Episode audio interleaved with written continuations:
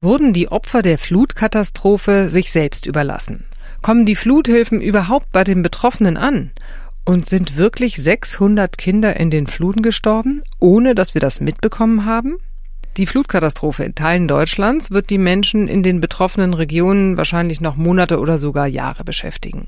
Mehr als 150 Menschen sind ums Leben gekommen. Der Wiederaufbau wird viele Milliarden von Euro kosten. Und viele Fragen sind tatsächlich offen. Zum Beispiel, Warum wurde nicht rechtzeitig gewarnt?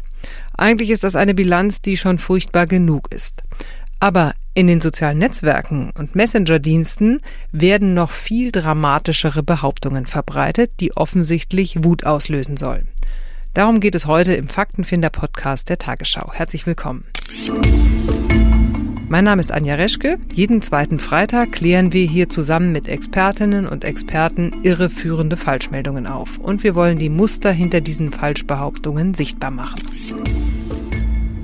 Zu Gast sind heute der Politikwissenschaftler Josef Hollenburger vom CEMAS, das ist das Center für Monitoring, Analyse und Strategie, und die Faktencheckerin Uschi Jonas vom Recherchezentrum Korrektiv. Herzlich willkommen an Sie beide. Hallo. Dankeschön. Ich möchte nochmal mich ausdrücklich gegen derzeit kursierende Fake News, Falschmeldungen stellen. Aktuell wird in den sozialen Medien über angeblich 600 Kinderleichen berichtet. Vertrauen Sie ausschließlich seriösen Quellen. Wir als Polizei informieren Sie jeden Tag über unsere Kanäle, über die aktuellen Zahlen und Fakten. Beteiligen Sie sich nicht an unreflektierten Verbreiten von Meldungen im Internet. Das sagte ein Sprecher vom Polizeipräsidium Koblenz in einer Pressekonferenz zur aktuellen Lage am 29. Juli zu einer Falschmeldung, die massiv im Netz verbreitet wurde. Herr Hollenburger, das ist ja jetzt schon irgendwie eher ungewöhnlich, oder? Dass sich die Polizei bei einer Pressekonferenz zu einer Falschmeldung äußert. Warum tut sie das denn und ist es überhaupt nötig? Ich glaube, sie tut das, weil es notwendig war. Wir sehen bei dieser Falschinformation, dass sie auf Telegram 300.000 Mal angehört wurde und wahrscheinlich auch einige Leute aktiviert hat, da zum Beispiel auf die Polizei zuzugehen, ihnen Fragen dazu zu stellen. Vielleicht gab es auch Medien- und Presseanfragen dazu. Aber ich glaube, es gab da so einen großen Druck auf die Polizei, dass sie es eben korrigieren musste und das dann eben auch tat. Frau Jonas, Sie sind ja als Faktencheckerin täglich mit solchen Fake News konfrontiert. Konnten Sie denn jetzt rund um diese Hochwasserkatastrophe besonders viele Falschnachrichten und Desinformationen feststellen? Absolut, ja. Also grundsätzlich ist es so, was wir immer beobachten, dass so aktuelle Ereignisse oder auch solche Katastrophen immer irgendwie zum Nährboden werden für Desinformation. Aber jetzt rund um die Hochwasser haben wir schon sehr viele Themen gesehen, sehr unterschiedliche Themen. Manchmal ging es zum Beispiel um den Einsatz von Rettungskräften. Dann sind gefälschte Fotos kursiert. Es gab auch Falschmeldungen im Zusammenhang mit dem Klimawandel, die da drumherum um dieses Hochwasserthema quasi konstruiert wurden. Insgesamt war es dadurch schon sehr außergewöhnlich stark, wie sehr und auf wie vielen Ebenen die Flutkatastrophe für die Verbreitung von Falschnachrichten tatsächlich missbraucht wurde. Und was vielleicht für uns die Lage auch nochmal zu einer besonderen Ausnahmesituation gemacht hat. Normalerweise ist es bei solchen aktuellen Ereignissen so, dass wir uns natürlich auf Behörden verlassen können, die für uns immer wichtige Informationsquellen sind. Und da wir jetzt in der Situation zwei Dinge zusammenkamen, zum einen war es irgendwie wichtig, Ortskenntnisse eigentlich zu haben, die wir von zu Hause aus, vom Büro aus nicht haben können, wenn wir nicht da sind. Und zum anderen gleichzeitig auch die Behörden an sich teilweise überfordert von der Lage waren, beziehungsweise davon überrollt wurden, was dann dazu führt, dass man irgendwie als Faktencheckerin auch an seine Grenzen stößt. Also das heißt, es liegt auch mehr noch an der Katastrophe selbst, als daran, dass sozusagen die Fake News noch professioneller und noch verbreiteter geworden sind. Es ist so ein bisschen beides. Zum einen sehen wir total seit vergangenen Jahr, dass vor allem mit der Corona-Pandemie diese ganze Desinformationsverbreitung einfach sehr, sehr stark zugenommen hat und auch in alle Kreise unseres Alltags irgendwie Einzug genommen hat und zum anderen eben, dass diese Situation sehr, sehr diffus und unübersichtlich einfach war. Herr Hollenburger, Sie haben ja die Top-Nachrichten zur Flutkatastrophe auf Telegram analysiert. Ähm, was, was war denn da sozusagen die Top-Nachricht? Wir hatten am Anfang sehr viele Informationen dazu, dass man jetzt unbedingt hinfahren müsste, dass die Hilfe vor Ort benötigt würde. Später kam dann dazu, dass die Einsatzkräfte vor Ort diese Hilfe aber behindern würden, Leute aktiv aufhalten würden. Dann ist es so weiter mutiert. Da wurde schließlich gesagt, dass die Behörden für die Flutkatastrophe auch ursächlich wären, also eigentlich auch der Hintergrund dafür. Einerseits zum Beispiel, dass sie nicht gewarnt hätten. Andererseits, dass zum Beispiel auch kursiert wäre, dass Dämme eingerissen wurden mit Absicht. Was derzeit sehr stark kursiert, das ist eben diese Meldung mit diesen vermeintlich 600 Kindern, die angespült wurden. Es wurde eigentlich über die Zeit immer drastischer, immer kurioser, skurriler, was da für eine falsche Information verbreitet wurde. Und am Ende sind wir jetzt eben bei diesen 600 Kindern angelangt, die in einer Sprachnachricht über 300.000 Mal angehört wurde. Dann lassen Sie uns das doch mal von aktuell sozusagen nach hinten aufrollen und beginnen wir mal mit diesen 600 toten Kindern. Das war also Top Fake News, also diese Sprachnachricht, auf die ja auch der Polizeisprecher von Koblenz eingegangen war. Die Nachricht wurde verbreitet auf einem Telegram-Kanal, der der QAnon-Bewegung nahesteht. Flutkatastrophe Region Ahrweiler. Berichtet wurde von Augenzeugen rund 600 Kinder- und Babyleichen in einer Turnhalle, über 200 Leichen in einem Kühlhaus. Leichenteile werden in roten Eimern gesammelt und zur Abholung abgestellt. Bewohner werden wohl von offiziellen Stellen unter Druck gesetzt, dies geheim zu halten.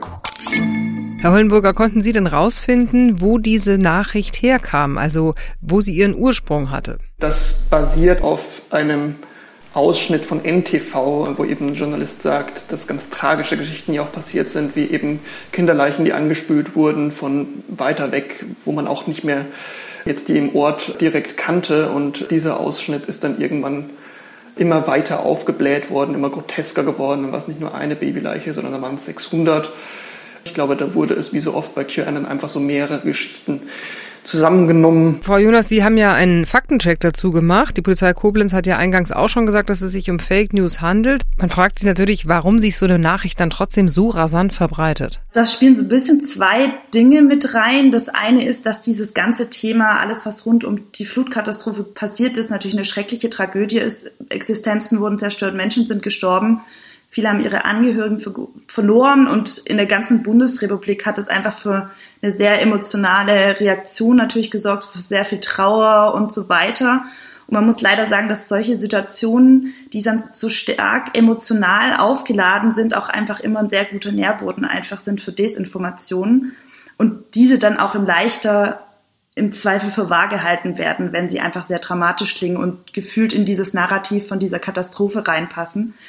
Das ist so die eine Sache. Und die andere Sache ist, selbst wenn dann so ein Faktencheck schon existiert oder mehrere Faktenchecks dazu und auch sich die Polizei schon dazu geäußert hat, muss man natürlich trotzdem sagen, dass sich, sobald sich sowas im Netz mal verbreitet hat, sich das immer weiter verbreitet. Sprich, wenn die Leute jetzt nicht explizit danach suchen, stimmt denn diese Meldung, ist das denn wahr und selbst nachrecherchieren und vielleicht einen Faktencheck zu suchen, stoßen sie im Zweifel nie auf diesen Faktencheck oder auf diese Dementierung dieser, dieser Nachricht und sie verbreitet sich einfach immer weiter. Herr Hollenburger, jetzt hört man nur, dass sich die Nachricht rasant verbreitet hat, aber heißt es denn dann auch, dass die Menschen, die diese Nachricht verbreiten, sie auch für wahr halten? Könnte ja auch sein, dass die Leute sie verbreiten, um anderen zu zeigen, guck mal, was Verrücktes im Umlauf ist oder so. Tatsächlich ist es sehr schwer zu beziffern, jetzt, wie viele Menschen das wirklich glauben. Das liegt auch daran, dass Menschen, die in einem verschwörungsideologischen Weltbild stecken, viel weniger gewillt sind, mit WissenschaftlerInnen, die zum Beispiel genau das untersuchen wollen, zu sprechen, weil sie glauben, dass WissenschaftlerInnen, dass Medien, dass Institutionen alle eben an der gigantischen Verschwörung beteiligt werden. Wir sehen aber aufgrund der massiven Zahl an Klicks bei den Sprachnachrichten, bei Telegram, dass sie sehr breit geteilt wurden in sehr viele Gruppen, die eben in einem verschwörungsideologischen Weltbild aktiv sind. Und ich glaube, dass da sich nicht der Großteil das zur Belustigung anhört, sondern eben vor allem aus Gründen der Weltbildbestätigung und auch Empörung und Bestürztheit anhört. Aber trotzdem sind ja 600 tote Kinder. Ja, die Zahl ist so hoch, dass man ja wirklich äh, es unvorstellbar ist, dass man sowas glaubt oder auch, dass eine Regierung sowas verheimlichen könnte. Trotzdem scheint es ja Leute zu geben, die das irgendwie für wahr halten. Inwieweit macht denn so eine Katastrophensituation wie diese die Menschen empfänglicher an Verschwörungslegenden zu glauben? Das ist eine sehr hohe Zahl, aber es kursierten auch schon andere hohe Zahlen. Ich erinnere mich an ein Video von Xavier Nadu im vergangenen Jahr, wo er darüber geweint hatte, dass angeblich über 100.000 Kinder jetzt befreit würden. Also das ist eine Zahl, die noch exorbitant höher ist. Jetzt muss man verstehen, diese Menschen, die, ähm, deswegen bezeichnen wir sie auch als Verschwörungsideologie, die so ein Weltbild nahehängen, die konstruieren die ganze Wirklichkeit nach einer vermeintlichen Verschwörung, die weltweit existiert, in der böse Menschen ein illegitimes Ziel versuchen zu erreichen und sich dabei eines umfassenden Machtapparats bedienen können. Also zum Beispiel die komplette Kontrolle über alle Medien äh, und über die Wissenschaft hätten. Und das zieht sich eigentlich durch alle Verschwörungserzählungen durch. Die vermeintlich böse Gruppe wird dabei oft auch immer abstrakt böse, immer satanischer. Das wird dann auch noch viel stärker aufgeladen, zu was diese Gruppe gewählt ist. Und wenn man so einen allmächtigen und bösen Feind hat, dann wird man tatsächlich auch nochmal in der eigenen Ansicht vielleicht radikaler. Dann glaubt man wirklich, dass 100.000 Kinder weltweit irgendwo versteckt werden, dass 600 Kinder in Ahrweiler angespült worden wäre. Und das ist natürlich ein Weltbild, aus dem man leider auch sehr schwer wieder rauskommt. Frau Jonas, merken Sie das auch jetzt in Ihrer täglichen Arbeit als Faktencheckerin, dass das Thema Kinder irgendwie immer häufiger kommt? Absolut. Dieses Kinderthema ist natürlich das Höchste der Emotionalität, was man irgendwie erreichen kann. Und das sorgt einfach dafür, dass sehr viele Leute da dann zugänglich sind. Wir haben das zum Beispiel im Zusammenhang mit der Corona-Pandemie, mit der angeblichen Gefährlichkeit von FFP2-Masken oder Stoffmasken oder so gesehen. Da wurde am Anfang ganz viel erzählt, es würde generell Erwachsenen auch schaden und so weiter. Und irgendwann wurde einfach Falschnachrichten erfunden, da seien Kinder dran gestorben, so, weil sie solche Masken auf hatten. Da werden dann so ganz große Verschwörungserzählungen konstruiert und die sind einfach die höchste Emotionalität, wo Desinformation einfach ansetzen kann und auch einfach im Zweifel sehr gut funktioniert. Herr Hollenburger, Sie haben ja eben erzählt, dass sozusagen auch die Falschnachrichten eine Entwicklung bei dieser Flutkatastrophe mitgemacht haben und dass es am Anfang eigentlich eher um Hilfe ging. Können Sie noch mal sagen, was am Anfang so an Falschnachrichten zum Thema Hilfe verbreitet wurde? Ja, zunächst haben wir der Falschnachrichten gesehen, wie dass Menschen aktiv daran gehindert wurden, eben helfen zu können, dass es Blockaden durch die Polizei und die Behörden gab und später wurde dann heraus, dass das die Polizei gemacht hätte, weil es angeblich irgendwas zu verheimlichen gäbe. Der eigentliche Fakt dahinter war aber oft auch, dass es eine Gefahr für Helfende darstellen würde, wenn sie in besonders schwer betroffene Gebiete gekommen wäre, wo Lebensgefahr auch besteht, wegen zum Beispiel Senken, die entstehen könnten, wegen ähm, Murenabgängen und Ähnlichem. Aber das waren so die ersten Nachrichten, die aber schon einen starken Zweifel an behördlichen Institutionen, an Polizei, an Feuerwehr und Ähnliches geschürt haben. Es war ja so, dass neben der Feuerwehr und dem THW und Polizei und Bundeswehr ja wirklich sehr viele freiwillige Helfer vor Ort waren. Und unter denen waren eben auch einige aus dem Querdenker-Milieu und aus der rechten Szene, die über ihre eigenen Kanäle ja eigene Erzählungen über die Situation vor Ort verbreitet haben. Zum Beispiel eben, dass gar keine staatliche Hilfe da sei. Einer der lautstärksten Akteure ist der sogenannte Volkslehrer. Das ist ein überzeugter Rechtsextremist und verurteilter Holocaustleugner. Aber was wir nicht sehen, THW, Feuerwehr, Polizei, die hier koordiniert vorgehen. Bundeswehr, nichts dergleichen. Im ganzen Umkreis hier, ich war eben so rumgucken, ein Polizeiwagen steht da, da sitzen ein paar Leute drin und gucken raus. Sonst nichts. Das ist großartig, weil wir dadurch endlich in die Selbstverantwortung kommen und zeigen können, dass wir diese ganzen BRD-Organisationen gar nicht brauchen. Frau Jonas, was ist denn dran gewesen an der Erzählung, dass keine offiziellen Hilfskräfte vor Ort waren? Was ist daran wahr und was nicht? Insgesamt würde ich sagen, da ist prinzipiell jetzt erstmal nicht so viel Wahres dran, aber es hat einfach teilweise Zeit gebraucht, bis Hilfe vor Ort war. Und was halt dann medial kritisiert wurde, ist dann im Zweifel, wie schnell oder langsam es von den Behörden geschafft wurde, Hilfskräfte koordiniert irgendwo hinzuschicken und auf die Orte zu verteilen. Nicht überall kamen vermutlich gleich schnell irgendwie Kräfte an, was dann natürlich nochmal Zweifel gesät hat. Gleichzeitig gab es tatsächlich Situationen, in denen Feuerwehr irgendwo weggeschickt wurde, vielleicht weil da dann einfach zu viel vor Ort waren oder weil es einfach am Anfang ein bisschen chaotisch lief.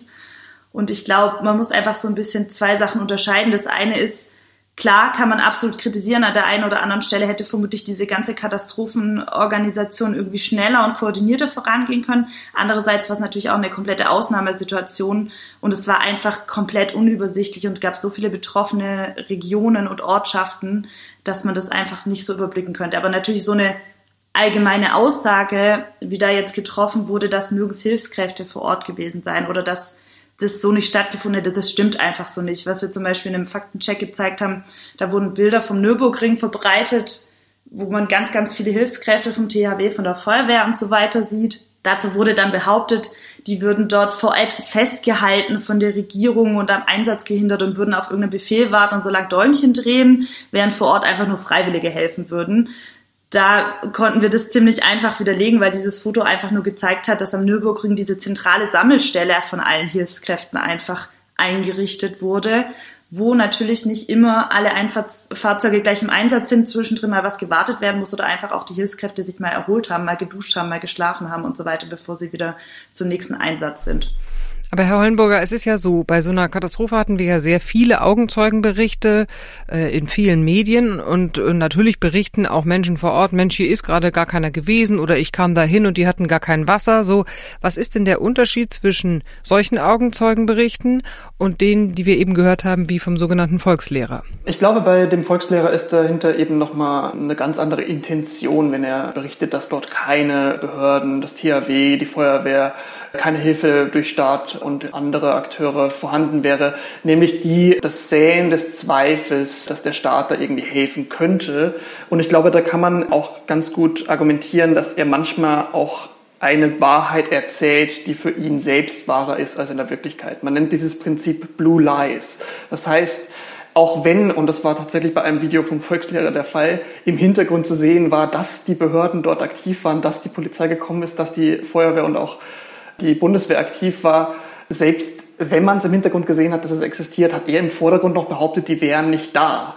Ich glaube, dass eben vor dem Hintergrund, dass er tatsächlich einfach so ein bisschen eine eigene Wirklichkeit konstruieren wollte, lügt, aber auch aus dem Grund lügt, dass er meint, dass er die vermeintliche Wahrheit dadurch erzählen würde, weil sie seiner Ideologie dient. Da gab es ja auch so eine Meldung um ein falsches Polizeiauto, was über Lautsprecher falsche Meldungen verbreitet hat. Was hat es damit auf sich? Genau, da ist ein Fahrzeug durch die Gegend gefahren, das auf den ersten Blick einfach aussah wie ein Polizeiwagen, das die Aufschrift Peace hatte und da wurde er einfach mit dem Auto durch den Ort gefahren und über Lautsprecher Durchsagen behauptet, alle Einsatz- und Rettungskräfte würden sich zurückziehen und würden abgezogen.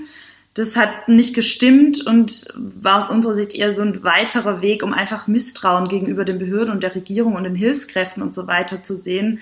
So ein bisschen frei nach dem Motto, schaut euch an, die Regierung hilft euch nicht, aber wir tun es, wir sind hier was man in dem Zusammenhang auch sagen muss, solche Fake-Polizeifahrzeuge hat man auch immer wieder im letzten Jahr, in den letzten anderthalb Jahren bei Querdenken-Demos gesehen und passt so ein bisschen in dieses Bild, das da gesät werden soll, so ein bisschen das Misstrauen gegen, gegenüber der Regierung, gegenüber dem System, wie es gerne genannt wird und das passt genau in dieses Bild rein. Herr Hollenburger, jetzt äh, fragt man sich natürlich trotzdem, was zieht jetzt gerade Rechtsextreme oder Querdenker in so eine Krisenregion? Was bezwecken die damit? Was wir bei Rechtsextremen bei vergangenen Katastrophen immer schon gesehen haben, ist, dass sie versuchen, damit aber auch ihr Image zu verbessern. Als Anpacker, als diejenigen, die wirklich helfen, die vor Ort wären.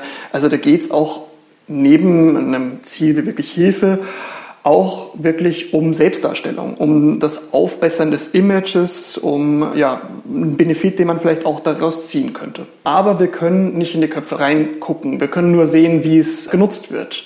Und da ist es relativ oft so, dass man sich durchaus auch selbst filmt beim Helfen, dass man Livestreams darüber macht. Und da muss man natürlich schon die Frage stellen, ist da noch eigentlich die Hilfe im Vordergrund oder ist das eher die Öffentlichkeit, die man damit erreichen will? Ist das die Selbstdarstellung, die im Vordergrund steht? Und das ist bei manchen Akteuren wirklich schon der Fall, dass man sagen müsste, eher zweiteres. In den Nachrichten, die verbreitet wurden, hieß es ja nicht nur, dass es an Hilfskräften fehlt, sondern eben auch oft, dass es an Hilfsgeldern für die Opfer der Flutkatastrophe fehlt. Der rechte Influencer Never Forget Nikki behauptet zum Beispiel auf Twitter Folgendes. Falls sich viele fragen, warum die Hilfen der Bundesregierung für die Flutopfer so gering ausfallen, 2014 wurde offiziell beschlossen, das Geld aus dem Fluthilfefonds stattdessen für Flüchtlinge auszugeben. Prioritäten in Deutschland. Punkt, Punkt, Punkt. Frau Jonas, jetzt mal blöd nachgefragt, fehlt denn Geld für die Opfer der Hochwasserkatastrophe 2021, weil 2014 ein Fluthilfefonds für Geflüchtete umgewidmet wurde? Nein, das stimmt so nicht. Es wurde nie beschlossen, dass Geld von 2013 zweckgebunden für Geflüchtete verwendet wird. Dieser Betrag, der in diesem war, wurde auch zudem längst verteilt und es hat überhaupt nichts mit den aktuellen Hochwassern zu tun. Der Hintergrund ist, dass nach der Hochwasserkatastrophe im Mai und Juni 2013 in Deutschland der Bund 8 Milliarden Euro Aufbauhilfen gestellt hat. Medienbericht zufolge gab es dann 2014 Pläne, nicht genutzte Mittel daraus an die Länder zu verteilen für die Unterbringung von Asylbewerbern.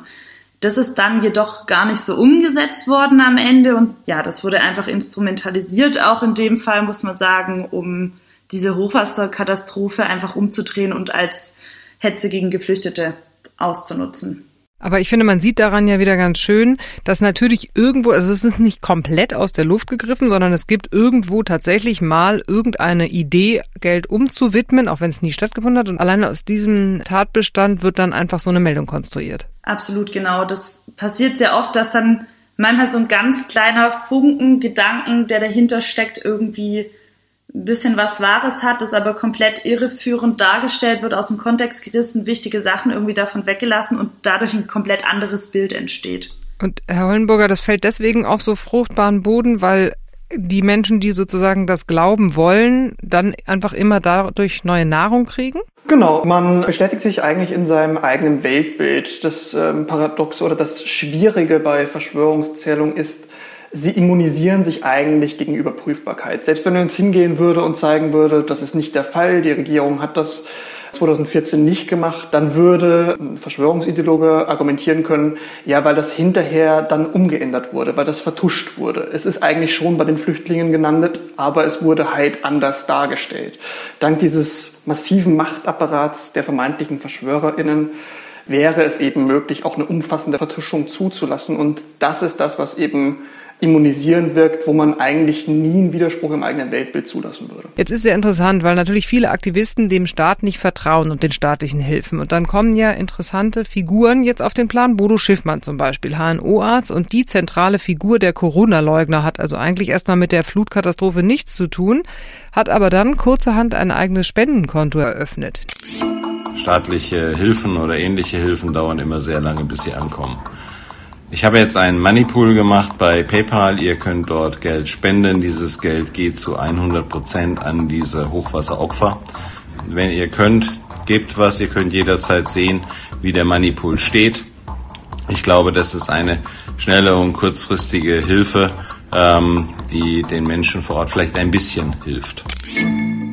Ja, das hat eben Bodo Schiffmann gesagt. Das klingt in ersten äh, Gedanken erstmal richtig und gut. Da ist jemand, der sammelt Geld ein und möchte das den Flutopfern äh, zukommen lassen. Herr Hollenburger, wie sinnvoll ist es denn, dass private Einzelpersonen, also jetzt in diesem Fall eine Person, die vielleicht auch eigene Interessen verfolgt, solche Spendenaktionen ins Leben ruft? Zunächst mal würde ich sagen, Bodo Schiffmann hat am Anfang gar nicht gesagt, dass das Leuten aus der Querdenkerbewegung zugutekommen würde, sondern er meinte, es würde für alle die von der Flut Betroffenen zur Verfügung gestellt werden. Erst später hat er das peu à peu an immer mehr Bedingungen geknüpft. Also später meinte er dann, dass die zum Beispiel Unternehmen, die über das Gate finanziert, äh, schweres Gerät dort liefern würden, an den Lastern Plakate für den Demonstrationsaufruf der Querdenken-Demo am 1.8. dann tragen sollten. Erst dann würden sie das Geld bekommen. Es wurde eigentlich immer mehr verknüpft mit Bedingungen, die eben sagen, dann muss aber auch Querdenken gut dabei wegkommen. Dann darf es nur an Leute gehen, die sich nicht impfen haben lassen.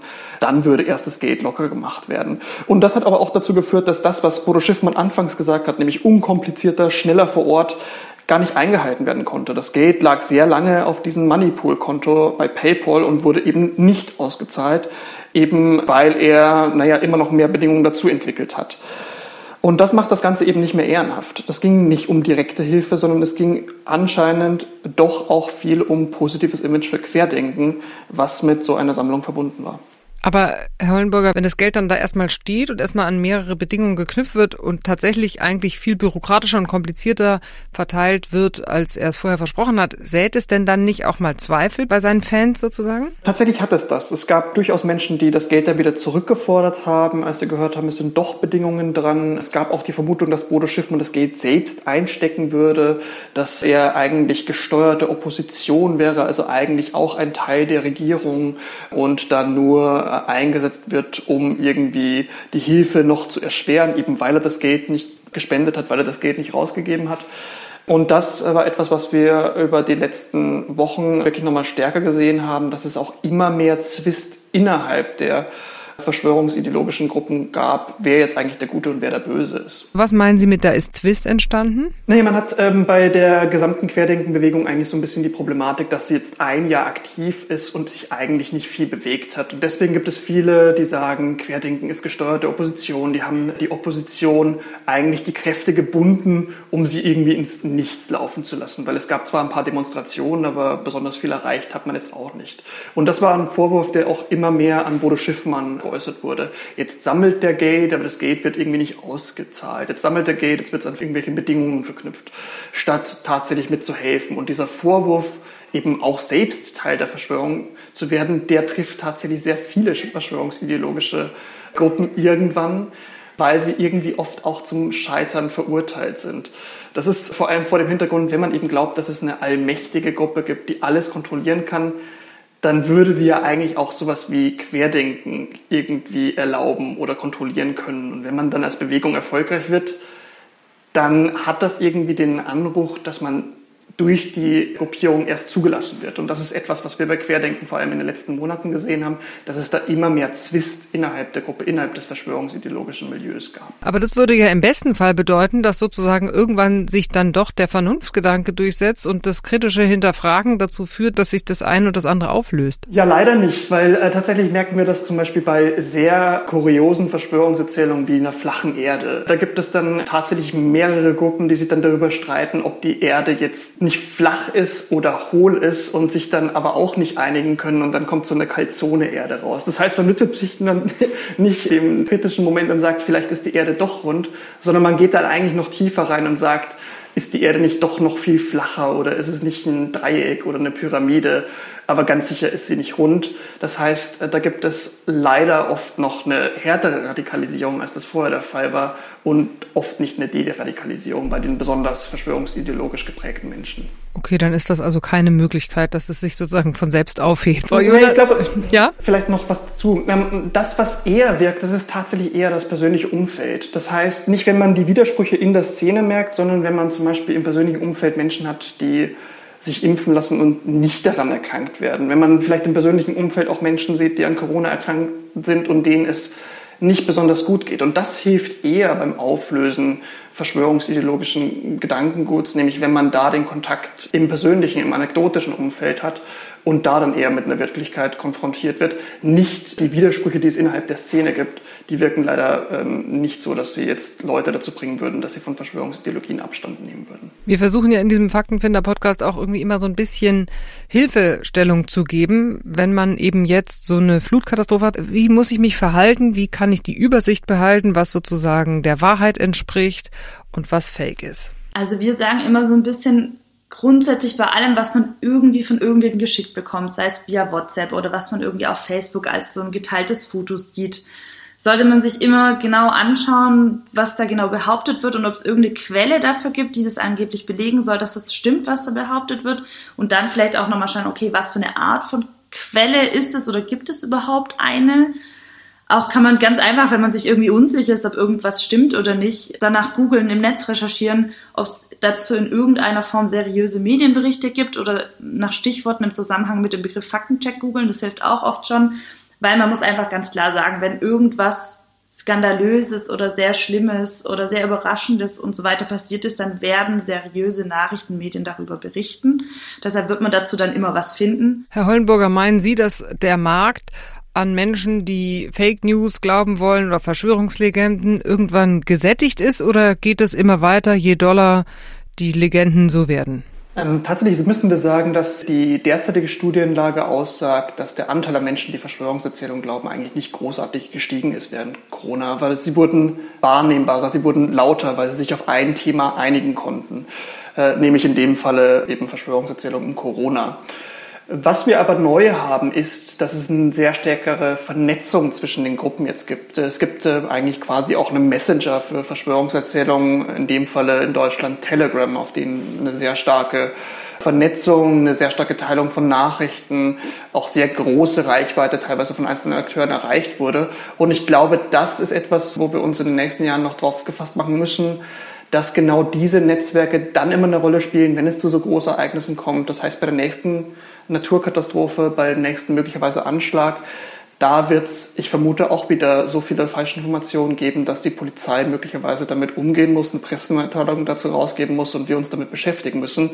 Leider zeigt auch die Zukunft, dass wir zum Beispiel mit mehr Naturkatastrophen aufgrund des Klimawandels rechnen müssen. Ich glaube, deswegen braucht es auch umso mehr Handlungsmaßnahmen, die wir einleiten müssen, wenn es zu so einer Naturkatastrophe kommt, nämlich wie gehen wir mit den Verschwörungserzählungen um, die auf jeden Fall auch damit kursieren werden. Ich danke Ihnen beiden sehr für dieses wirklich interessante und auch echt lehrreiche Gespräch. Was nehmen wir mit? Zum einen, klar, Vorsicht bei Nachrichten von Telegram. Und außerdem natürlich wie immer, prüfen Sie sich und das, was Sie hören. Wie plausibel ist es wirklich, dass in diesem Fall zum Beispiel hunderte Kinder verschwinden, ohne dass das irgendwo berichtet würde? Und zum Schluss natürlich Achtung vor falschen Freunden. Also selbst so eine Katastrophe wie die der Flut zieht eben Leute an, die daraus für sich und ihre Sache Aufmerksamkeit und damit Kapital schlagen wollen. Vielen Dank an die Faktencheckerin Uschi Jonas von Korrektiv und den Politikwissenschaftler Josef Hollenburger. Sehr gerne. Danke auch. Und danke Ihnen auch fürs Zuhören und Ihr Interesse. Das war der Faktenfinder-Podcast der Tagesschau zum Thema Desinformationen zur Flutkatastrophe. Mehr Informationen zum Thema finden Sie auf tagesschau.de-faktenfinder. Und wenn es Ihnen gefallen hat, dann freuen wir uns, wenn Sie diesen Podcast abonnieren. Und ich würde mich freuen, wenn Sie in zwei Wochen wieder mit dabei sind. Tschüss.